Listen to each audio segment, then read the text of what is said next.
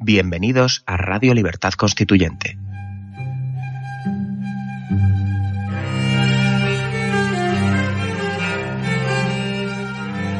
Están escuchando Radio Libertad Constituyente con don Antonio García Trevijano.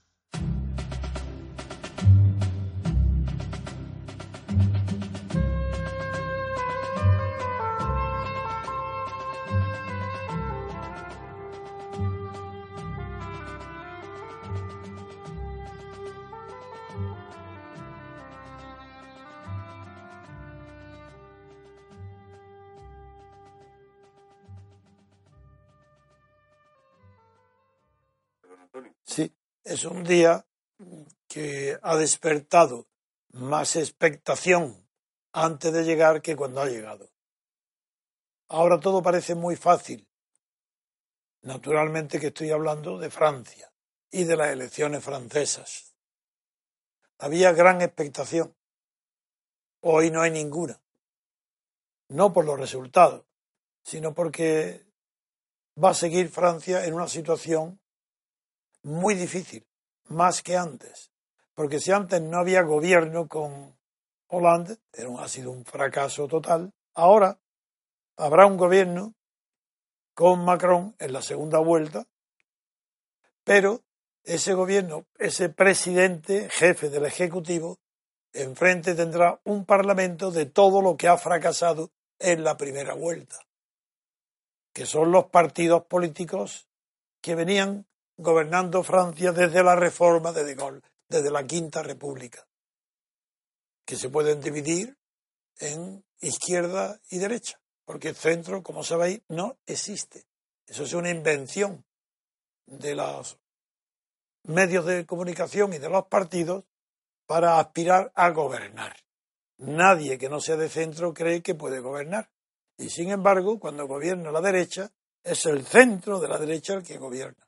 Y cuando gobierna la izquierda es el centro de la izquierda el que gobierna. Y eso sucede incluso en las dictaduras.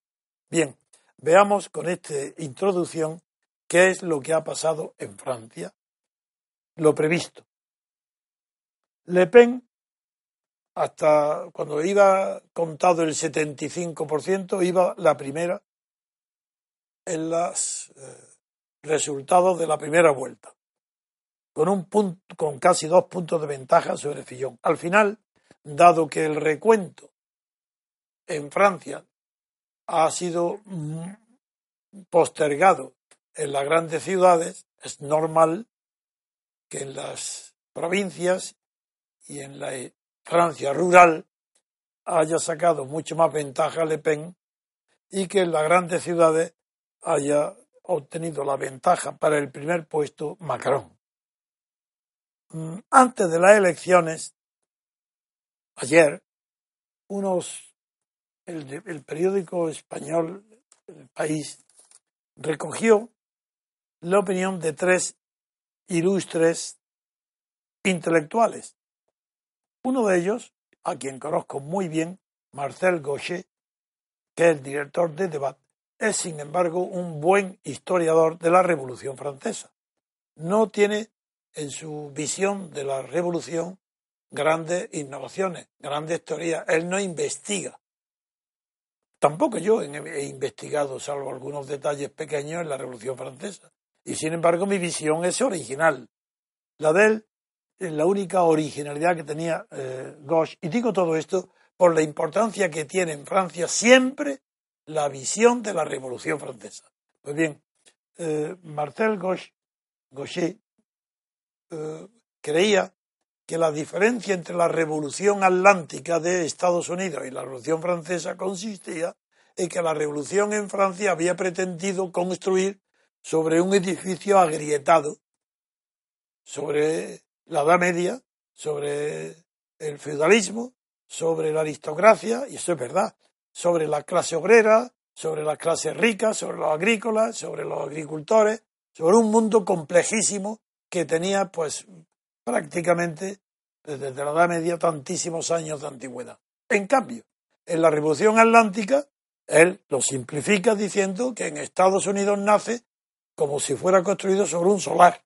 No es verdad, es una exageración, Pero no estaba mal la visión de que la diferencia entre la revolución atlántica de Estados Unidos y la revolución también considerada láctica de la revolución francesa consiste en que en Estados Unidos pudo construir libremente un Estado, mientras que en Francia tuvo que reconstruir, reformar, decorar, pintar o restaurar un viejo edificio agrietado. Bien, pues este hombre dice tonterías, como le pasa cuando a un intelectual se convierte en director de periódico. Y decía ayer que los franceses están hartos de su propio inmovilismo.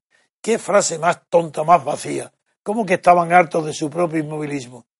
Para, para, eso tienen que saber que están inmóviles. No, eso es una cuestión de la que luego hablaremos, después de que Papi nos informe y, que Miguel haya leído los resultados y, nos informe luego Papi. Pero hubo otro ayer de un filósofo que yo no he leído, que se llama Michel Onfray, eh, en que decía que si gana Le Pen habrá una insurrección inmediata. Le llama insurrección a la reacción contra Le Pen de todos los partidos. Otra vez un filósofo que emplea las palabras en un sentido eh, que no corresponde a la historia de la política, como es la palabra insurrección. Y finalmente el pedante de Jacques Attali, que era el hombre de confianza, intelectual de confianza de Mitterrand, pues dice como, como siempre fantasía eh, y cosas inexactas que proceden nada más que de su afán de ser original. Este hombre decía que la Francia del interior, que es la Francia rural, es nostálgica, mientras que la de las costas es optimista, sobre todo de la costa atlántica. Tonterías. Bien, con estos antecedentes, los resultados han demostrado lo que todos esperábamos. No hay ninguna sorpresa. Y es que Macron, que no tiene ningún partido, que ha improvisado presentarse a la presidencia, habiendo teniendo como único mérito haber sido ministro con el fracasado eh, el presidente socialista, eh, sin historia ninguna, lo ha improvisado y ha obtenido el primer puesto por miedo a los demás. Es decir, lo tradicional se dice en Francia, lo repito porque todo el mundo lo dice, que la primera vuelta eh, se vota con el sentimiento y en la segunda, que es la que viene, con la razón. No es verdad. No es verdad. No hay separación entre sentimiento y razón, ni en la primera ni en la segunda. La verdad es que en la primera se, se vota a favor de y en la segunda se vota en contra de. Por tanto, ya está claro cómo se va a votar en contra de Le Pen. Ya han empezado todas las declaraciones de los jefes de los partidos que se han presentado, menos Melanchón, que todavía no ha dicho nada, no, ha dejado libre, como nos dirá Papi, pues eh, con esta introducción ya puedo dar el paso a la lectura de los porcentajes y luego Papi ya va a ir adivinando eh, cuál va a ser la actitud eh, para ante la segunda vuelta. Así que Miguel va a leer los porcentajes. Sí, bueno, el, país en la edición de, hoy titula aquí en la primera página eh, Macron recibe el apoyo de sus rivales para frenar a Le Pen y en los resultados de la primera vuelta, con un escrutinio eh, en los datos que, recoge eh, el país del 89% del censo electoral, da a Macron el 23,5% de, de los votos, a Le Pen el 22,1% y ya en tercer lugar pues estaría Fillon con un 19,8%, Melenchón con un 19,5 igualadísimo con Fillón. Y jamón. Y, jamón que ya se queda ya con 6,2 ya muy, muy, lejos. Y bueno, pues eso sería claramente pues era lo, que... Bueno, pues a ver, papi, ahora ya metido. Eh, los de encuestas electoral, electorales han funcionado, al igual que funcionaron en Turquía hace poco, pero de nuevo eh, era algo ya que dábamos por asumido de que jamás acertaban ¿no? este tipo de empresas y sin embargo en este caso han acertado eh, con los resultados más o menos. Em, yo también comentaría, pues bueno, eh, lo ha dicho usted, que el voto se ha dividido mucho entre el voto urbanita y el voto rural. Sí. Em, vemos que Le Pen se ha alzado con la mayoría en, pues, en la Borgoña, en el, Gran Este que llaman ellos, en la Provenza, en la Costa eh, Azul, en todo lo que es el norte de Francia, eh, dando con Bélgica y con Alemania. Incluso en el eh, macizo central. ha ganado las zonas urbanas. Sí. más conclusiones que yo podría tener así de salida, pues bueno, la derecha no tiene un líder, eh, digamos que esto podría ser un, corolario a la primera conclusión que comentaba. La derecha no tiene un líder, es decir, Fillón ya desaparece de la escena, Juppé está herido, Sarkozy está ya pasado de moda. En fin, la derecha se queda sin nadie y el Partido Socialista, pues ahora mismo el propio Manuel Valls ha llamado a la, refundación total del partido. De hecho, él ha hablado de, destrucción y reconstrucción. Él pide la destrucción del partido. Uf, pues, palabras. Sí, ha, utilizado esa, esa, expresión, ¿no? Luego, con relación a, si nos centramos en los dos, en los dos ganadores, ¿no? En principio, eh, el señor Macron, digamos, pues tiene, tiene un problema eh, porque ha sido un candidato con suerte, al cual, eh, en fin, los escándalos de corrupción de Fillón, la descomposición del Partido Socialista le han ayudado a uparlo, ¿no? A, a digamos, a, ser el candidato preferido en la primera vuelta, pero ahora mismo tiene un problema no solo con lo que sería la segunda vuelta, sino con lo que podríamos denominar la tercera vuelta de las elecciones, que serían las legislativas. Es decir, o más, la, plataforma en marcha, la plataforma que apoya al señor Macron, no tiene un equipo de, candidatos para los distritos electorales. Y ahora mismo la duda es eh, entre que si el señor Macron buscará 577 candidatos y según él ha filtrado, vamos, ya ha comentado, él ya ha empezado a hablar tanto con eh, representantes de la derecha como representantes de la izquierda, oportunistas, evidentemente, que quieren encontrar un hueco en lo que podría ser un partido eh, de aluvión, ¿no? Creado a la carrera. Eh, esta sería una de las opciones. La otra opción sería que él gobernara con el apoyo parlamentario de partidos que él no controla, ¿no? Y en este caso pues debería llegar a acuerdos con, los republicanos, con, el, partido de la Francia insumisa, con la izquierda, con la derecha, etcétera. Eso es algo que hay, hay una gran incógnita que todavía no se sabe cómo, cómo va a poder él eh, abordar eh, esa tercera vuelta, si es que damos por supuesto que la segunda vuelta llega sin problema, ¿no? Sí. Bien. Con relación a Marine Le Pen, yo creo que eh, se ha presentado como un fracaso el hecho de que ella en las encuestas, en los sondeos, hace mes, mes y algo, se le anticiparan un 27-28% del voto y se ha quedado en un 21,5%, ¿no? Eh, teniendo en cuenta también que en las regionales de noviembre del 2005 ella también sacó alrededor del 28% del voto, el partido. Entonces, bueno, eh, eh, también el resultado ha sido único, o sea, totalmente impresionante, ¿no? Nunca había sacado esta cantidad de voto el Frente Nacional y bueno, las primeras encuestas que se hicieron ayer, ayer mismo ya hay resultados, eh, encuestas bastante pequeñas, de a quién se votaría en una segunda vuelta eh, eh, Macron-Le Pen, pues no dan un resultado muy diferente a lo que ya teníamos de hace tres, cuatro, cinco días. Y todo sale alrededor del 62-38, 60-40, más o menos. Bien, antes de darle la palabra a Miguel, que antes ha hablado conmigo unas reflexiones interesantes sobre la innovación. Yo quiero decir, en primer lugar, para corregir algo, o mejor dicho, corregir no, para enfocar de otra manera a la figura de Macron, digo que Macron dice él, que no es de derecha ni de izquierda. Bien, es la definición de la derecha avergonzada. Ese es de derechas. De centro, nada. El centro no existe. Y me remito para ello, para no equivocarme, al mejor filósofo francés de las cuestiones políticas, que se llamó Alain, el, filósofo del Partido Radical. Y Alain dice literalmente en 1930 que quien dice que no es de derecha ni de izquierda es porque tiene vergüenza de decir que es de derechas. Por tanto, este hombre es una improvisación del gran capital europeo y francés una cuestión improvisada porque no había ningún partido que garantizara la continuidad de Francia en la posición que tiene actualmente de subordinación en, la comunidad europea, de la subordinación de Francia a Alemania. Tenían que encontrar el hombre adecuado y lo han encontrado, que es Macron. Es un hombre artificial, fabricado políticamente, es un niño. Y este niño, en palabras de, que antes citado, de Jacques Attali, como es un hombre pedante, pues lo ha dicho bastante bien.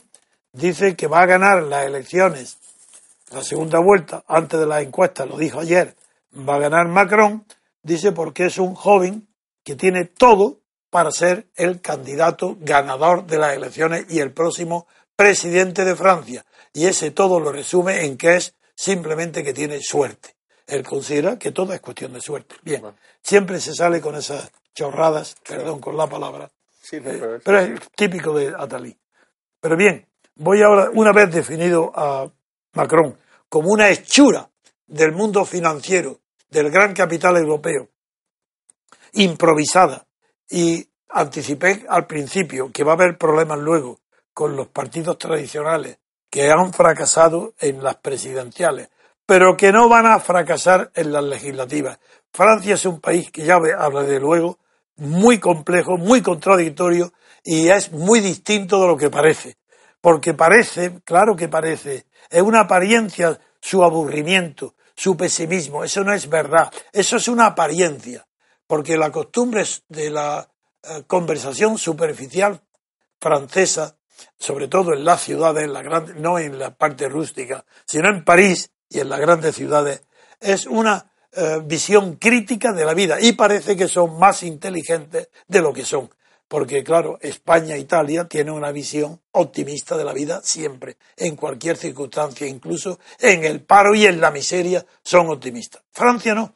Francia parece que es crítica y que está aburrida, que lo, lo que se dice ahora.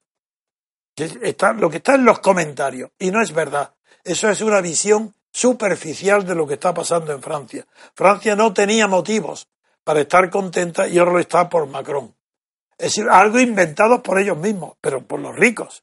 Y se, y se llama de, de, centro. Bien, en la conversación que le voy a dar ahora a Miguel eh, que nos explique, es que él dijo que una de las palabras clave para entender lo que está sucediendo en Francia y en el mundo y en Europa y en Estados Unidos es la palabra innovación la palabra innovación como distinta a progreso. Y para explicar por qué en Francia no ha habido ninguna innovación, ni tampoco hay progreso, lo que hay una renovación de la clase dirigente y como estaba agotada la clase gobernante con el Partido Republicano heredero de De Gaulle y el Partido Socialista a partir de la Quinta República heredero de Mitterrand, pues ahora ha habido una renovación que ha buscado artificialmente la clase dominante para no ser ella clase reinante y no gobernar y poner a un testaferro que es lo que es Macron.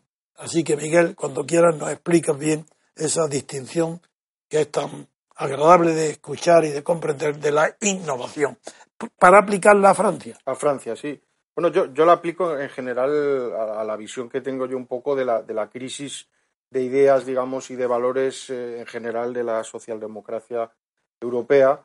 Y, para mí, una de, los, de las palabras clave, digamos, en esa visión es la, la, palabra innovación y lo que, lo que significa esa palabra, y la contrapongo o la, opongo al concepto de progreso, que digamos que aplicándola al caso de Francia, e, el, el progreso, la inercia o el empuje que ha tenido Francia hasta ahora se, le había aportado, digamos, por la fuerza que le había dado De Gaulle eh, con el, eh, a partir del golpe de Estado y cuando crea la, la, Quinta República, y digamos que esa energía aportada por, por De Gaulle es un poco la que, ha, la que ha impulsado a Francia hasta ahora, la que le ha dado esa idea de progreso, que es una cosa, digamos, direccional, eh, determinista o que llega hacia, lleva hacia un punto determinado, en contra de la palabra o del concepto de innovación que conlleva la idea de la novedad, de la renovación del alimentarse a, sí mismo, digamos. renovación tiene un significado eh, que se apoya en el pasado. Claro. La innovación no. La innovación indica una eh, visión hacia el futuro. Exactamente, y una aportación de la, de la novedad, de la novedad, del concepto novedoso. Con, lo cual también eso eh, entronca, digamos, con, otra, con otro aspecto que a mí me parece esencial, que es el, el, tema del aburrimiento, que es eh, para mí la gran enfermedad ahora mismo en la, política europea, eh, es, ese aburrimiento precisamente por la por la falta de innovación. Entonces, bueno, pues lo que lo que lo que estaba, pues lo que ha indicado ahora mismo Papi con, con respecto a la figura de Macron es evidente que es una figura que, que, que, que nace ya agotada, que, que está creada artificialmente, que no innova, porque no tiene nada nuevo que ofrecer. Y bueno, pues para mí es un poco ese el, el como yo veo, digamos, o lo, que la impresión que yo que yo saco ahora mismo de la situación. No, yo creo que es interesante esa visión, porque es verdad que el aburrimiento francés es eh, aparente, porque se aburren cuando se espera el espectáculo que venga desde fuera, pero cuando es desde dentro no. Y en estas elecciones había una atonía, no sé el número de la abstención, ¿la sabes tú, papi?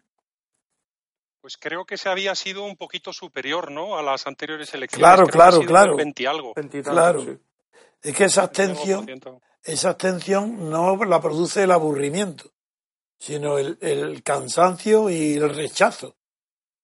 El aburrimiento político es la eh, falta de cualquier cambio y no esperar ninguno. Eso es la socialdemocracia, el aburrimiento. El consenso, bien sea explícito como en España, bien sea implícito como en toda la Unión Europea. En fin, si queréis, damos un descanso después de esta primera visión y volvemos al tema dentro de un, minuto de musical. Una pausa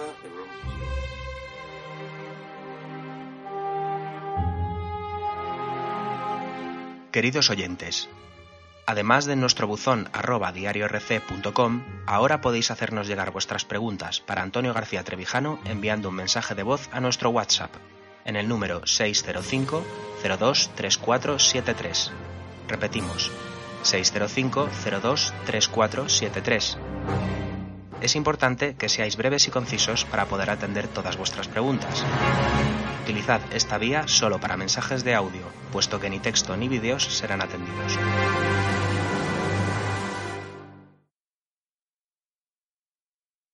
Ahora, en la segunda parte de esta primera impresión de los resultados en las elecciones presidenciales francesas. En este segundo eh, perfil de las elecciones vamos a tratar de temas que se plantean con el, tras el resultado electoral. Una, la primera, es que tanto Macron como Le Pen antes han hablado ya de la posible reforma de la ley electoral para acentuar la proporción, no, para acentuar no, para ir al sistema proporcional en lugar del sistema mayoritario. Esto es un disparate, pero antes de disparate desde el punto de vista de la representación y desde el punto de vista de la cercanía o lejanía hacia la democracia. Pero antes de nada, quiero dar la palabra a Papi para que nos informe sobre este tema. ¿Cuál es la realidad de la Macron sobre este tema, más que Le Pen. Sí, eh, eh, gracias, don Antonio. Macron no ha llamado a una reforma total del sistema electoral, sino que él ha llamado a una corrección del sistema electoral, que él considera que el actual sistema es injusto muchas veces en sus resultados y él lo que quisiera es corregirlo. No sé si él está planteando un sistema que se parezca al alemán, donde la mitad de los diputados van por un sistema y la mitad de los diputados por otro sistema. Ah, entonces no sabemos lo que ha querido decir. Claro, como es un hombre que no tiene idea, porque si, si de centro es una persona que es de derecha, pero que no sabe cómo gobernar. Y si se que es de centro, porque quiere mantener un equilibrio entre los que componen esa derecha que él representa. Bien, es lo típico de toda persona que si de centro es no definirse, esperar a formar gobierno y tiene suerte, pues será presidente y ya nos dirá en qué. Yo no creo que se atreva ni pueda, sin haber estado en la campaña, con. Aunque es verdad que todos los partidos políticos quieren el sistema proporcional, porque eso les da un poder inmenso al partido, que es el jefe. El partido es el jefe del Parlamento, de todos los diputados. Es natural. Pero eso sería un golpe de muerte a la semidemocracia que hay en Francia.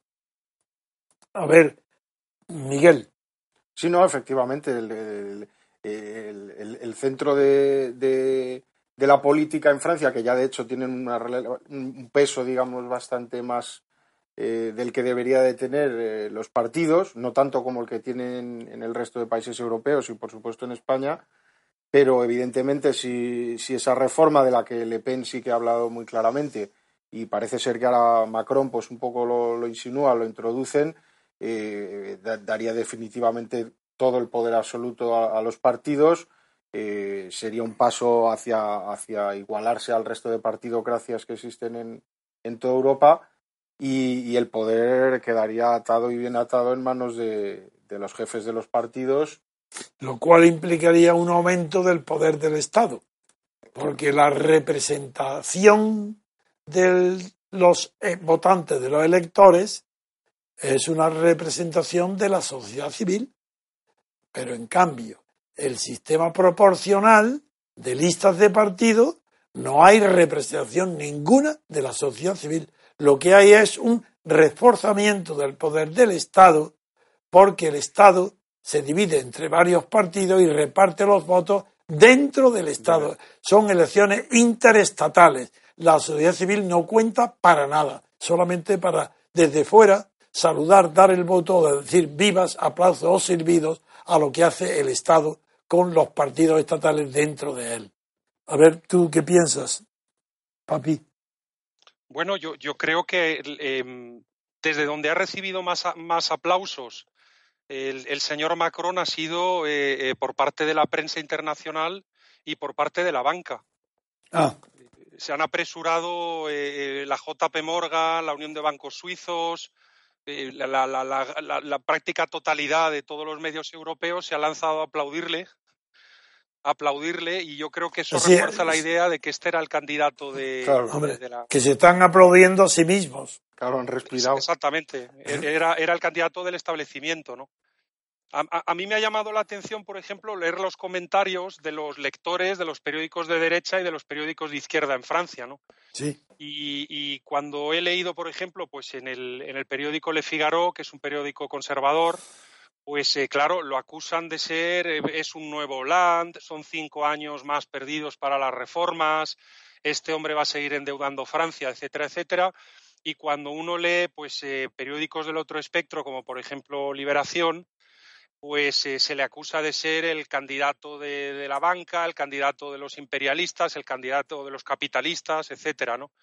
Entonces se ve que es una persona que no contenta a nadie, y que quizá lo que decía Jacques Attali eh, pues eh, no va a estar tan alejado de la verdad, ¿no? Que, este hombre va, va, de flor en flor y va teniendo suerte cada vez. Eso. Y lo, y lo de la, ir de flor en flor no va con segundas, don Antonio. No, yo creo que sí que va con segundas, pero bueno, eso después lo veremos. Va con muchas segundas. De flor en flor, sí. Pero bien, eh, vamos a seguir con el tema y es de la representación ese tema es tan, tan importante que si Francia llega a modificar en todo o en parte, como Alemania, el sistema electoral para introducir las listas de partidos y el sistema proporcional, Francia deja de estar representada como nación y pasa a ser, como en el resto de Europa, puros estados. El Estado-nación necesita forzosamente que las elecciones sean por mayoría de distrito contra el sistema proporcional, porque la separación de poderes es una consecuencia formal de la previa separación material entre nación y Estado.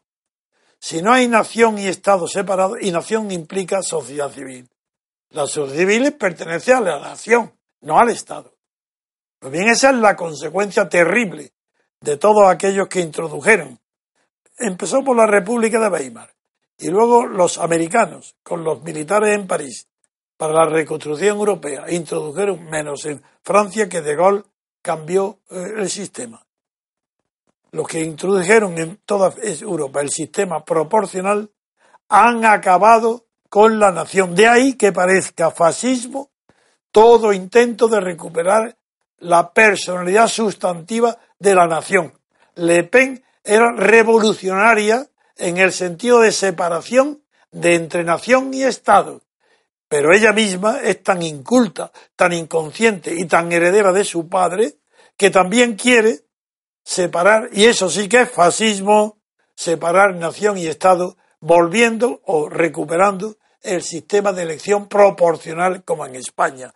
Eso sí es fascismo. ¿Por qué? Porque desaparece la sociedad civil, desaparece la nación y solamente hay estatalismo, como en España lo demuestran los separatismos catalán y vasco.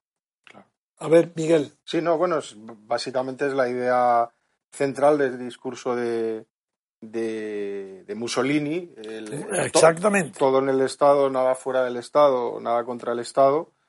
Y, y, por tanto, fuera la nación, ¿eh? La nación y, nada. Y fuera la nación no existe, no existe. De hecho, eh, eh, bueno, aquí en España es rarísimo escuchar a ningún político eh, hablar de, nación. El otro Pero la propaganda de tachar a los fascistas y a los separatistas de nacionalistas claro, ha hecho olvidar que no son nacionalistas. Ojalá lo fueran. Claro, claro.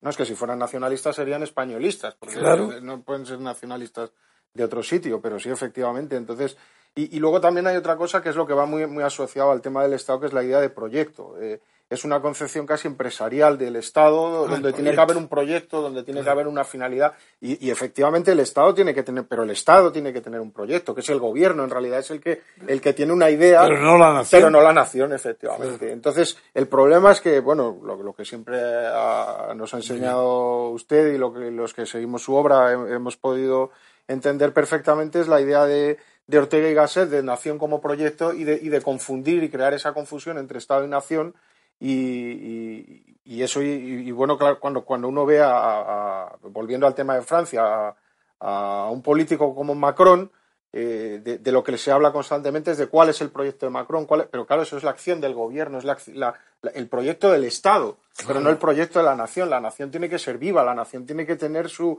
su vitalidad. Tiene que y, y además, añado yo ahora, Miguel, como aquí estamos en una elección presidencial al Ejecutivo, tiene cierta disculpa la confusión. Pero verás cuando venga el legislativo dentro de poco.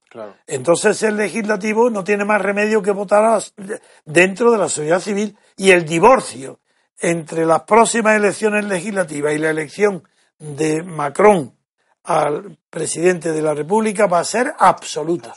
Y el fracaso de Macron va a venir de los partidos políticos tradicionales que se van a vengar de, de su derrota ante el estatismo de Macron, se van a agarrar a la representación que van a tener ellos verdadera de la sociedad civil rural francesa o mediterránea o atlántica, la que, lo que, las divisiones que hacía también Jacques Attali. Claro. Pues ahí lo vamos a ver. Y es la oposición entre Estado y nación.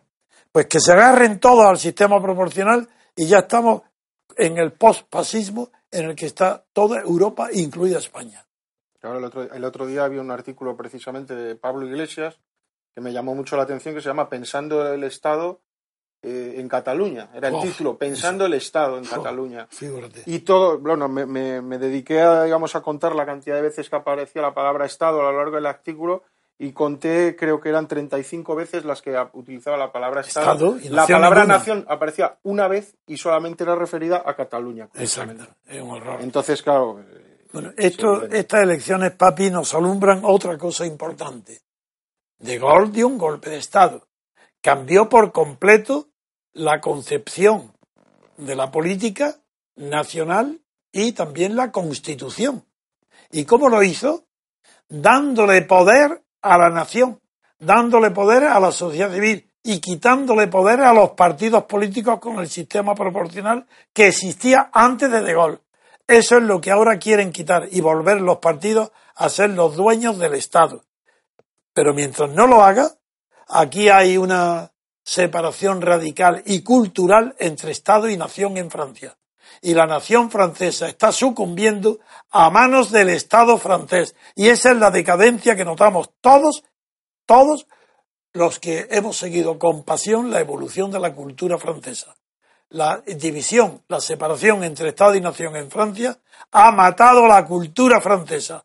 La debilidad mental y cultural de los candidatos es producto de la clase política nueva que está produciendo esa separación entre Estado y nación. En fin. yo, creo, don Antonio, que claro, la, señora Le Pen cae en una contradicción eh, cuando dice que, su, toda su campaña es una batalla para recuperar la nación, para recuperar el alma de Francia. ¿no? Y luego pide el sistema electoral. de proporcional. sistema proporcional. No, ella es muy inculta. Es que ella no sabe, es inculta, como casi todos los políticos. Es que la diferencia de cultura de Mitterrand a esto es brutal. Es que Mitterrand era un, sabio comparado con ellos, con todos. Y, no y, yo creo, don Antonio, eh, eh, eh, tratando de hacer un comentario a algo que, se había comentado hace unos minutos, que yo creo que todavía no está claro que el señor Macron se vaya a apoyar directamente en los partidos tradicionales para la Asamblea Legislativa. Em, em, según he leído, él está intentando a marchas forzadas crear una, una suerte de, partido. No, él va a intentar. Partido que sería un, un, partido en paralelo. No, sí, yo, yo, te voy a decir, es que estoy seguro, él va a hacer lo mismo que ha hecho Mario Renzi en Italia y ha fracasado. Este va a seguir el camino de Mario Renzi desde la presidencia de la República. Ya verás el fracaso que va a tener, pero va a ser inspirado en lo que ha hecho Mario Renzi, que ha fracasado. Él dice que quiere eh, cerrar acuerdos con eh, eh, candidatos a, los distritos tanto del Partido Socialista como de los republicanos y que quiere cerrar 577 de acuerdos de aquí a mes y pico, que tengan lugar las, legislativas. ¿no?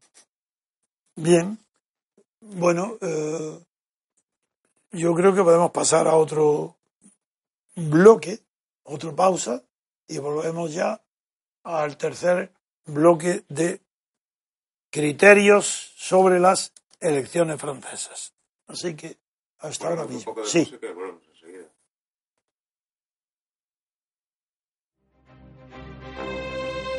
Democracia es separación de los poderes en elecciones separadas. Elegir a personas, no a partidos del Estado. La democracia es la libertad para elegir a los candidatos. La democracia es una forma de gobierno, no es algo gradual. España no es una democracia. Porque la libertad no se otorga, se conquista. Porque la libertad exige ver más allá de la propaganda y de la mentira. Para que tengamos libertad política colectiva, no les votes. Porque la libertad viene en nuestra busca.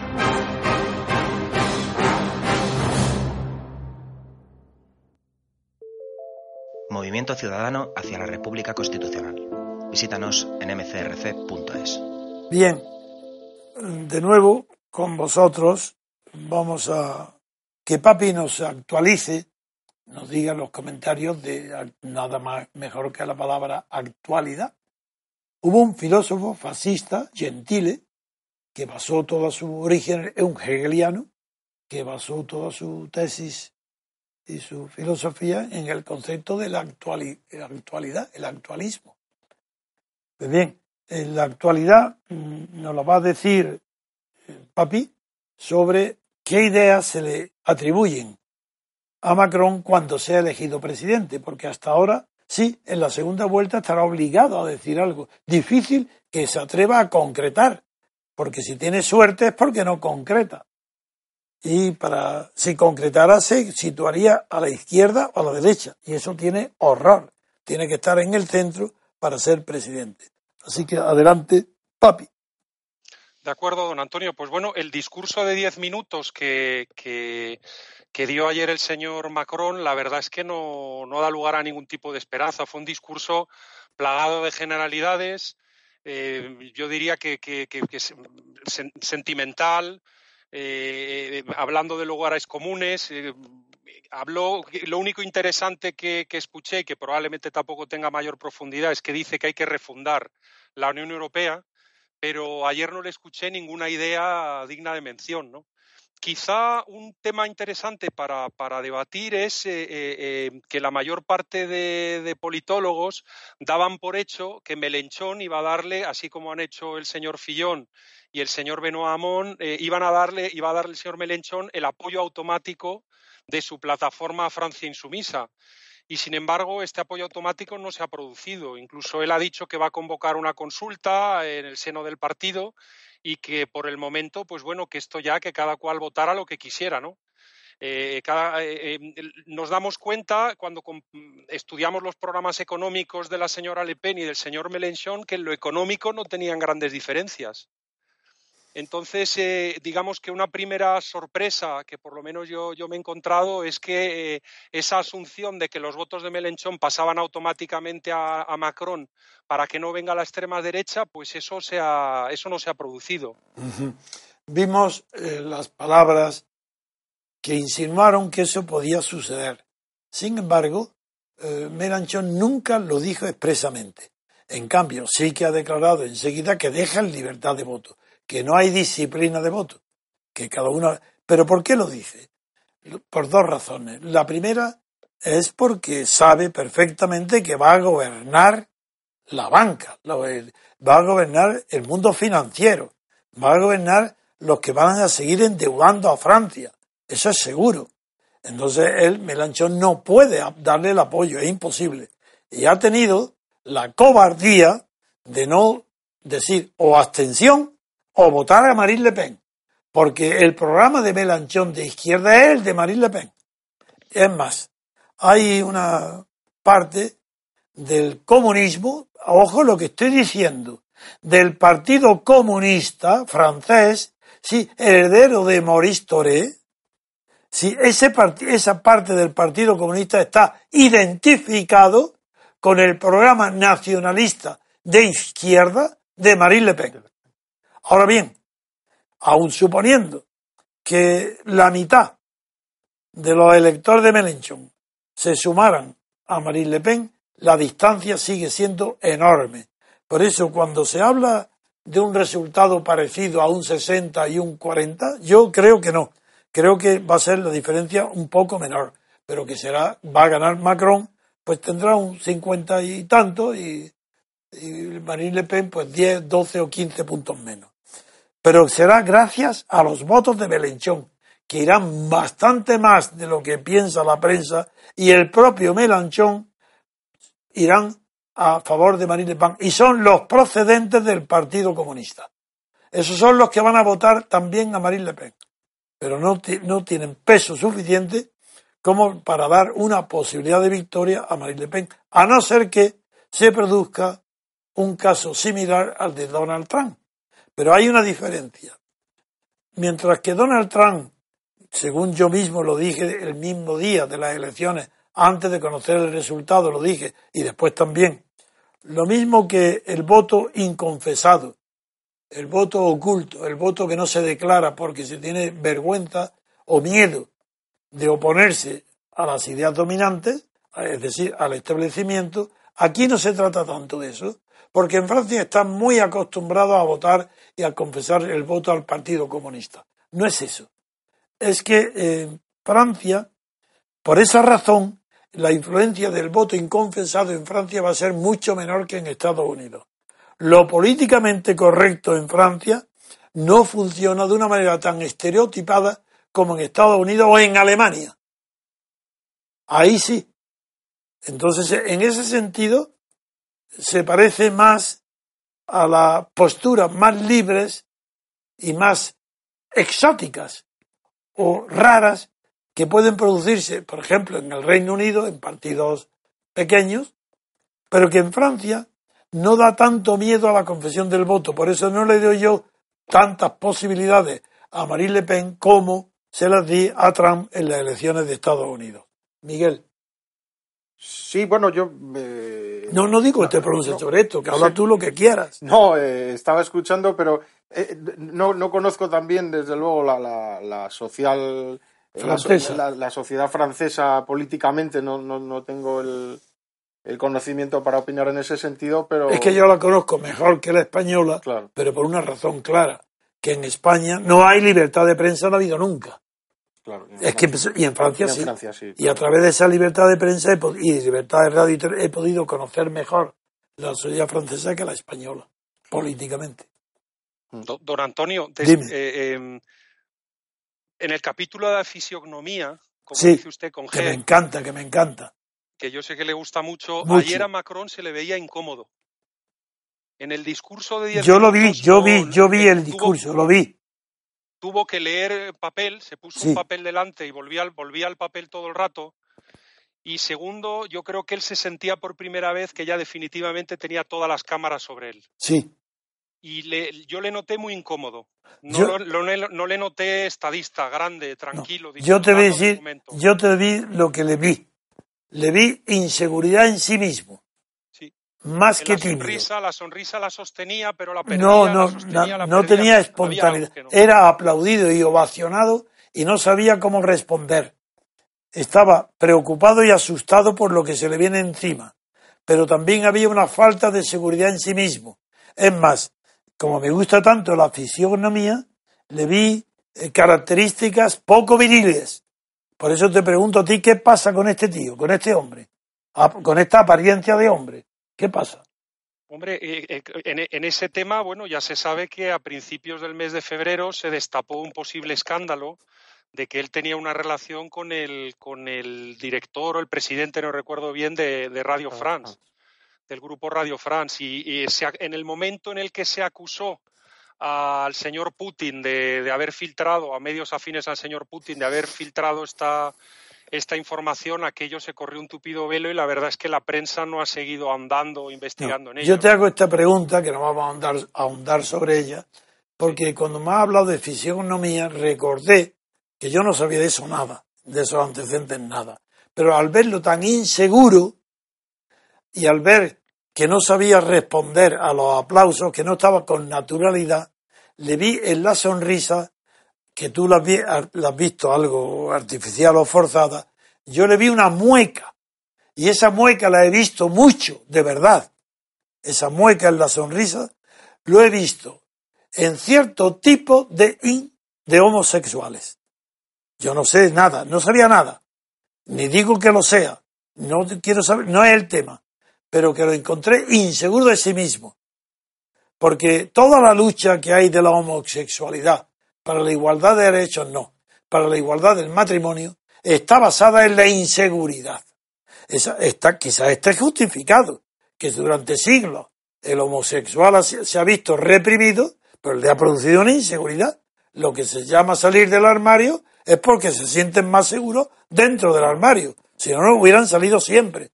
Bueno, pues yo he notado en él una inseguridad que no era la inseguridad de un intelectual, que sabe lo que ignora. No era tampoco la inseguridad de un empresario, que sabe las deudas que tiene. Lo vi como un hombre inseguro, como hombre, como dueño de sí mismo, como fortaleza. Eso sí se lo vi. Y no sabía, de verdad, yo había oído algo, pero se me había olvidado. Yo no, no, no pensaba en eso. Pero ahora sí que pienso. Y eso puede tener importancia en el futuro mm, presidente, Macron. Porque hay que tener bastantes decisiones donde hay que tener un carácter definido. Y la verdad es que esto inquieta.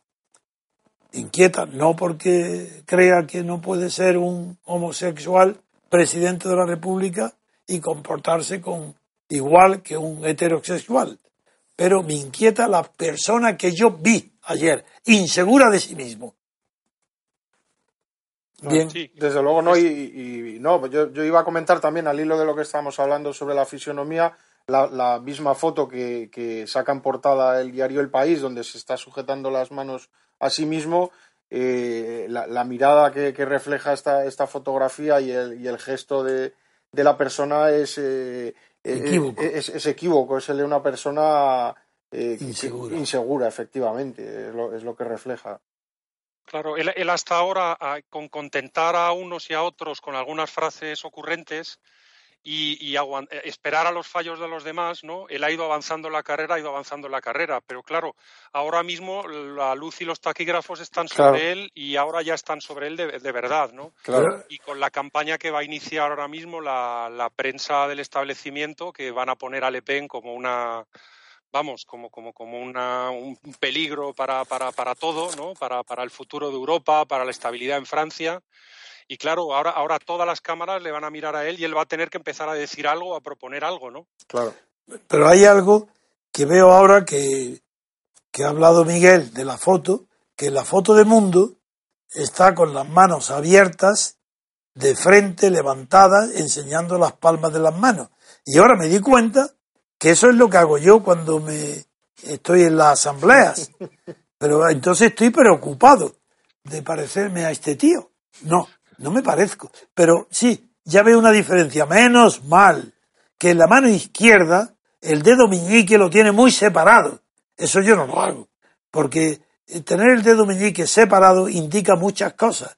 Entre otras, la cursilería del que toma una copa de vino, de lo que sea, y, y con el índice parece que te está atacando, porque no la tiene pegada a la copa. Menos, mal que mi educación social no me ha permitido separar el meñique, el, dedo pequeño, del resto. Menos mal. Me ha preocupado cuando he visto a este hombre con las manos abiertas como hago yo. Ya no lo haré en el futuro. Ahora no sé qué haré. El puño no me sale. No sé. Pues la pondré a la espalda tal vez. No lo sé. de verdad, os reí, pero es que me da vergüenza de, ver, de que yo tenga estos gestos, pero estoy seguro que el dedo meñique no hago eso. Eso es imposible. No, pero incluso en, la foto, que es curioso, porque además ahora viendo las dos fotos eh, son completamente distintas. la opuesta. La, opuesta, la, que elige el mundo con respecto a la que elige el país. En una se, se, sujeta a sí mismo, las manos y en la otra las tiene abiertas.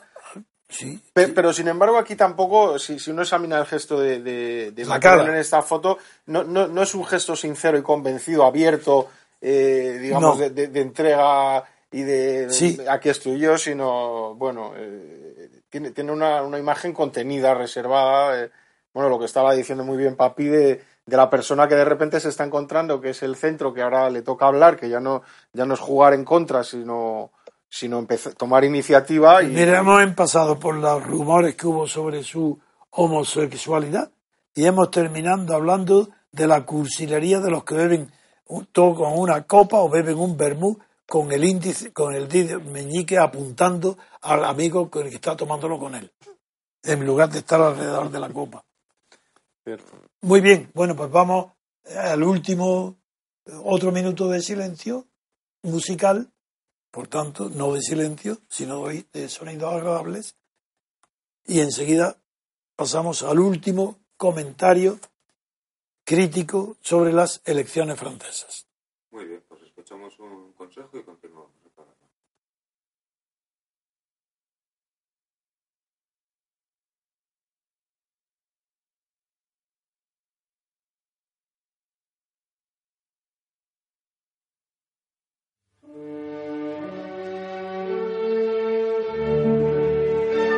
Estrenamos nueva web www.mcrc.es. Desde ella podrás acceder a todos nuestros contenidos, diario, radio, televisión, hoja de afiliación. Interactúa con nosotros con el nuevo botón Iniciativas para la Acción. Cuéntanos tu propuesta para ayudar al MCRC en sus objetivos. Colabora con el MCRC activamente. Entra en la web, dinos a qué te dedicas, qué labor puedes desarrollar y nos pondremos en contacto contigo. Todo desde un solo acceso, todo desde www.mcrc.es.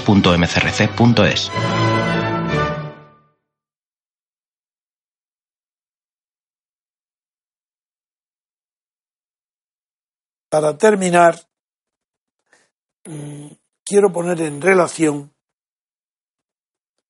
un síntoma que todos han podido apreciar, que es el descenso del nivel cultural de todos los candidatos y de todos los comentaristas de prensa, radio y televisión ante estas elecciones, el nivel ha sido muy inferior al que existía en tiempos, no digo de, de Gaulle y de Pompidou y de Giscard, sino de Mitterrand. Eh, el nivel es muy inferior, que corresponde con el descenso de nivel de los intelectuales franceses, donde han desaparecido los grandes hombres como Dismenil como como Strauss, eh, eh, el antropólogo, o como los eh, lingüistas, o como los sociólogos, es que han bajado muchísimo el nivel cultural. ¿Debido a qué? Yo creo que eso es debido al auge de las televisiones en manifestaciones populares.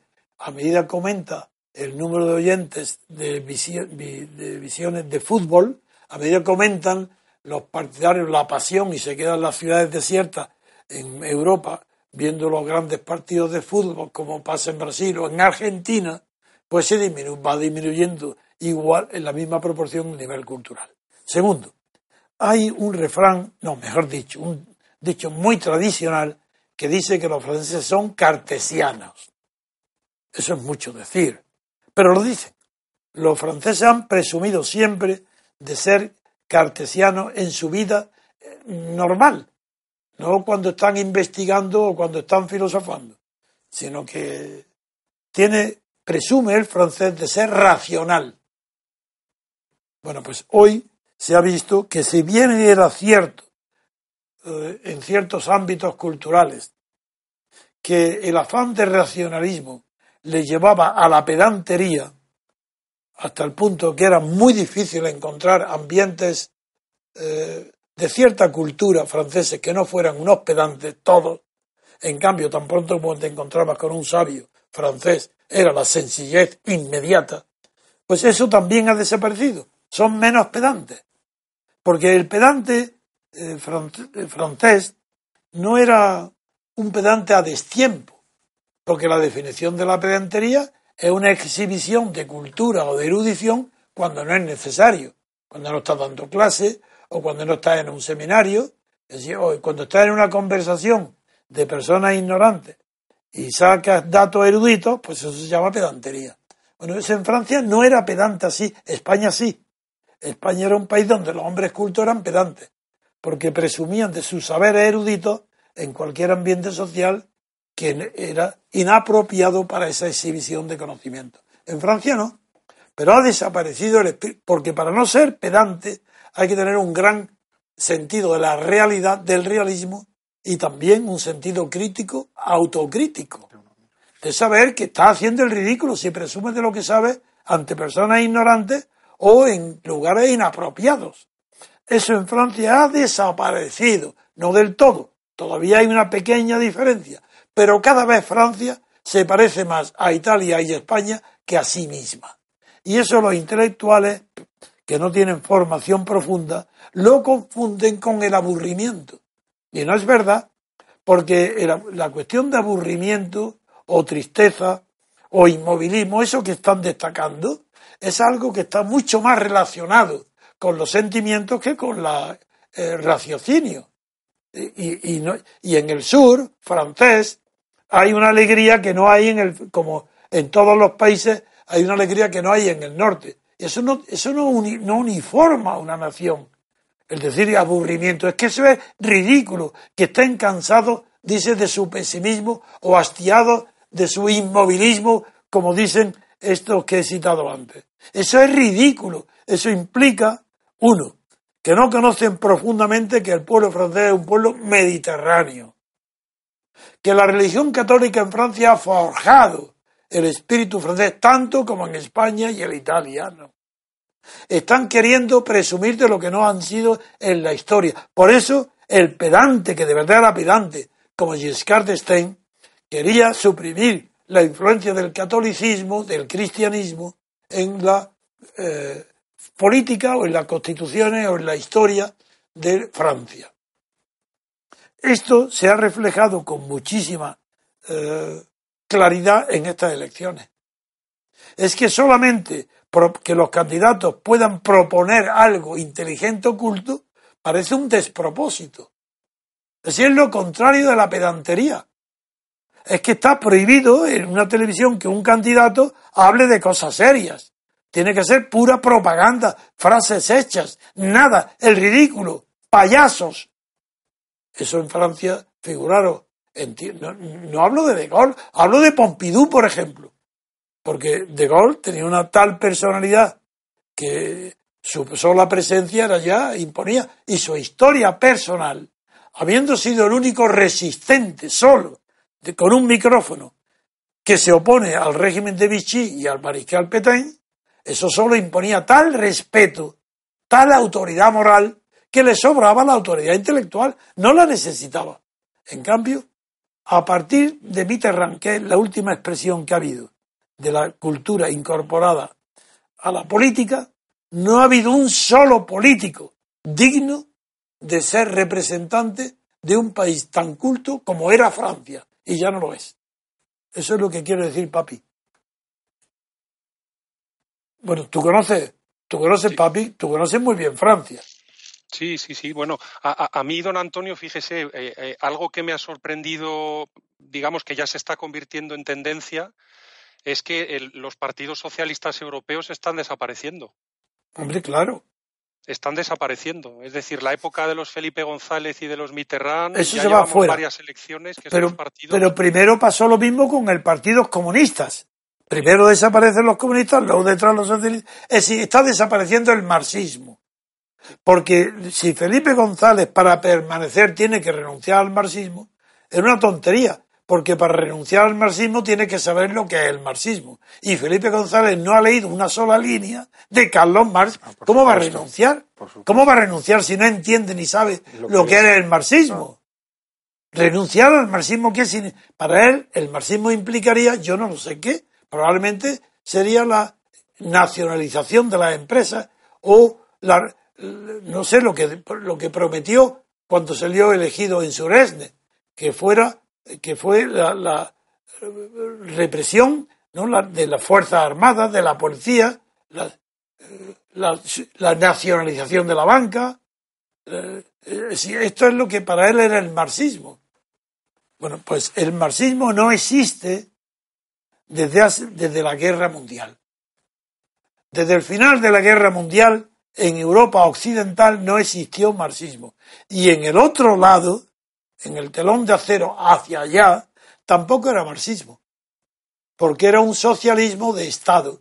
Jamás Marx tuvo ni siquiera idea alguna de, ese, de lo que sucedió, eh, de lo que se experimentó.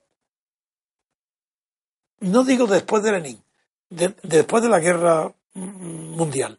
Porque Marx no habló de este tema más que en el programa de Gotha. Marx no, era un hombre de gobierno, ni era un político, ni un, lo que hoy se llama un politólogo, politólogo. Le hubiera dado vergüenza. Era un economista y un sociólogo. Y un ideólogo de la clase obrera, ideólogo del proletariado. Entonces en el programa de Gotha insinúa la dictadura del proletariado pero sin saber bien ni lo que es ni lo que dura. Siempre dijo que tenía que durar el tiempo necesario hasta que la propiedad privada desapareciera de los deseos, de los sentimientos, de los anhelos de los que habían tenido en sus abuelos, sus bisabuelos propiedades. Pero nada más. Si es que la izquierda, eso pasa en el mundo entero, pero sobre todo en Europa. La izquierda cree que tiene una superioridad moral sobre la derecha. Primero, porque la derecha era corrupta. Segundo, no creen nada más que en el poder. Hoy, ¿qué izquierda no es corrupta en Europa? Es que solamente el hecho de estar en cerca del poder, incluso en un parlamento, de esa izquierda ya es corrupción. Porque aquí tenemos muy de cerca a la izquierda. ¿Quién es Pablo Iglesias? La izquierda, ¿verdad? Corrupción. Antes de empezar ya está corrupto. ¿Qué es lo que hace el payaso? Porque la izquierda puede manifestarse como tal porque rige en la sociedad civil hay un valor intangible pero poderosísimo que se llama igualdad. Y la izquierda presume de que ella quiere la igualdad y que la derecha quiere la desigualdad. Porque nadie habla de libertad. Porque la libertad, como no existe en Europa libertad política, porque no hay libertad política colectiva. Lo que hay son libertades individuales, personales. Lo que le decía yo a Miguel antes de empezar. Libertades en minúscula son las que hay en Europa. Libertades escritas con la L minúscula. Pero ha desaparecido, desapareció bien desaparecida. al final del siglo XIX, la libertad con mayúscula. Ya los hay Berlin, todos los grandes neoliberales, todos los filósofos del liberalismo, estaban muy contentos de decir que ya no se habla de libertad con mayúsculas, sino de libertades personales, que lo otro era una tontería, que era una pedantería, que no es falso, que era una abstracción. No, señor, no se hablaba de libertad política con mayúsculas porque no la había. No había más que un conjunto y una colección de libertades y derechos individuales que no tenían fundamento en sí mismos no estaban fundadas porque no había libertad política colectiva. Esto es lo que se me ocurre hoy para terminar este último comentario, que la Revolución Francesa sacrificó la libertad en aras de la igualdad. Y, como y Francia presume de ser heredera de la Revolución Francesa porque heredó la igualdad. Y en esa igualdad ha llevado consigo esa mentira, esa falsa creencia de los franceses, ha llevado, primero, a, la desaparición paulatina pero inexorable de todos aquellos que hablan de la igualdad. Partido Comunista, Partido Socialista, Partido Ecologista, Partido... Todo el que se va a hacer la igualdad está condenado al fracaso en la política. ¿Por qué? Porque la igualdad es un ideal inalcanzable. Porque no existe en la naturaleza. Porque la naturaleza no permite la igualdad. Sí, sí, la igualdad humana, la igualdad de los hombres y las mujeres, no lo permite la naturaleza. Por más que el lenguaje quiera suprimir las diferencias para hacernos iguales, bueno, pues que llamen hombro al hombre y a la mujer, no sé cómo le llamarán, pero habrá que llamar al hombre hombro, porque si no estamos ofendiendo al, género y a los sustantivos. Esta es la socialdemocracia y esto es lo que en, la en las elecciones últimas que estamos comentando se ha visto, que no hay un solo candidato, ni uno, que haya tenido un lenguaje preciso a la hora de distinguir cuáles los puntos de su programa. Nadie se ha querido comprometer. Y no es porque han votado con el sentimiento, sino porque los candidatos han expuesto lo que no saben, que es una concepción de Francia. Ninguno lo ha tenido. Y el votante ha votado lo que ha sentido a, favor de. Esperemos que ahora, como viene el voto en contra de, todos contra Le Pen. Con eso rematamos como comentamos. Las elecciones francesas producen ahora la segunda vuelta, todos contra Le Pen. Y Le Pen, siendo heredera de su padre, no es fascista. Y recuerdo además que el motivo de la separación de la hija de su padre fue nada menos que el padre tomaba el pelo y condenaba no, no el holocausto, sino que sí los judíos. El antisemitismo, el antirreal, el, el defensor, el que negaba el holocausto fue su padre. Y eso motivó la separación, lo cual demuestra, uno, que no es antisemita, segundo, que ha fundado un nacionalismo de verdad, que es lo que es nacionalista, y que no era estatalista, y que si defiende ahora ella la reforma y coincide en eso con Macron, en la reforma de la ley electoral, se habrá convertido entonces en una nacionalista estatal. Es decir, o volverá a aparecerse entonces a Mussolini. Con eso termino. Pues, sí, salvo, termino yo. Pero, pero, pero Miguel y, Papi, me gustaría solamente que se despidan, si quieren. Sí, bueno, nada, pues un saludo a todos, no tengo nada más. Igualmente por mi parte. Un saludo, José, buenos días. Muy bien. Un abrazo, gracias. Pues ahora sí, muchas gracias a Miguel y a José y por supuesto a don Antonio y hasta el próximo día. Pregúntale a Javi cómo ha ido la experiencia. Gracias por haber escuchado Radio Libertad Constituyente. No olviden visitar la parrilla de programación en la nueva página web del Movimiento de Ciudadanos hacia la República Constitucional, en la dirección www.mcrc.es. Radio Libertad Constituyente. La libertad viene en nuestra busca.